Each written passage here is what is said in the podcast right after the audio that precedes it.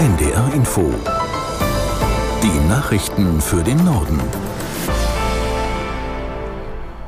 Um 10 Uhr mit Martin Wilhelmi. Apothekerinnen und Apotheker wollen heute in ganz Norddeutschland auf Probleme in ihrer Branche aufmerksam machen. Im Rahmen eines Protesttages bleiben deshalb zahlreiche Apotheken im Norden geschlossen.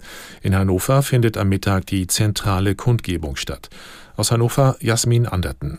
Zuletzt hatten die Apotheker Ende September auf ihre Probleme aufmerksam gemacht. Lieferengpässe, fehlendes Personal und Apothekenhonorare, die seit zehn Jahren nicht mehr gestiegen sind, das sind auch heute wieder drei zentrale Themen des Protesttags. Die Politik gefährde mit ihren Sparmaßnahmen in der Gesundheitspolitik die Arzneimittelversorgung, so Behrend Grönefeld, Vorstandsvorsitzender des Landesapothekerverbandes.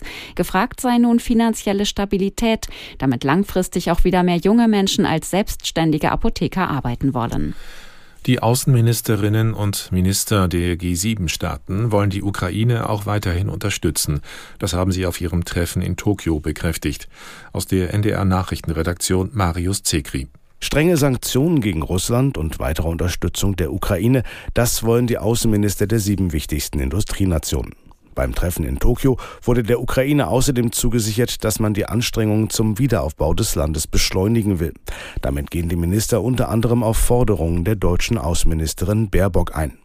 Gestern ist bei dem Treffen über die Lage im Nahen Osten beraten worden.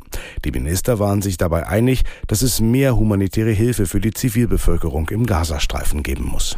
Und inzwischen haben die G7-Außenminister auch ein Abschlussdokument ihres Treffens veröffentlicht. Danach sprechen sich die wichtigsten Industrienationen unter anderem dafür aus, im Krieg zwischen Israel und der Hamas Pausen und Korridore zu schaffen, damit die Zivilbevölkerung mit Hilfsgütern versorgt werden und Geiseln freigelassen werden könnten.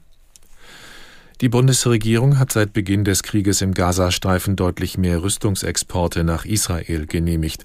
Nach Informationen der DPA erlaubte das Wirtschaftsministerium Ausfuhren im Wert von mehr als 300 Millionen Euro. Das ist fast zehnmal so viel wie im gesamten vergangenen Jahr, als Rüstungsgüter im Wert von rund 32 Millionen Euro nach Israel gingen.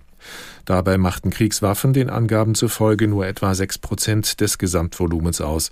Der größte Anteil von knapp 284 Millionen Euro entfällt auf sonstige Rüstungsgüter. In diese Kategorie fallen zum Beispiel gepanzerte Fahrzeuge, Sicherheitsglas und militärische Lastwagen. Der vergangene Oktober ist der heißeste seit Beginn der Wetteraufzeichnungen gewesen. Laut dem EU-Klimawandeldienst Copernicus war der Monat im globalen Durchschnitt 1,7 Grad wärmer als alle Oktober zuvor. Aus der NDR Nachrichtenredaktion Felix Tenbaum. An vielen Orten der Welt ist es deutlich feuchter als sonst, in Nordamerika aber zum Beispiel viel zu trocken. Und insgesamt, da sind die Forschenden klar, ist es deutlich zu warm. Die letzten vier Monate haben jeweils weltweite Rekorde aufgestellt. Naheliegend also, 2023 könnte insgesamt das heißeste Jahr seit Beginn der Aufzeichnungen werden. Und mit den 1,7 Grad, die der Oktober jetzt wärmer als im Zeitalter vor der Industrialisierung ist, liegt die Durchschnittstemperatur auch über dem 1,5 Grad Ziel. Auf das hatte sich die Weltgemeinschaft bei der Pariser Klimakonferenz 2015 geeinigt.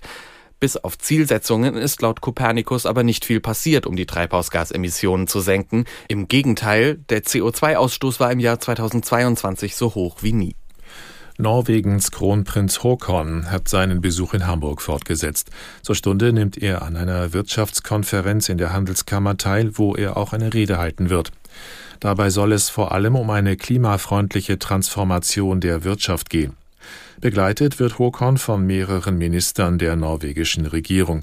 Von deutscher Seite nehmen auch Spitzenpolitiker aus anderen Bundesländern teil, etwa Mecklenburg-Vorpommerns Ministerpräsidentin Schwesig und ihr schleswig-holsteinischer Kollege Günther. Bevor der norwegische Kronprinz am Nachmittag, am Nachmittag, nach Berlin weiterreist, informiert er sich noch auf einer traditionellen Hafenrundfahrt darüber, wie der Hamburger Hafen etwa mit Hilfe von Wasserstoff klimafreundlicher werden könnte.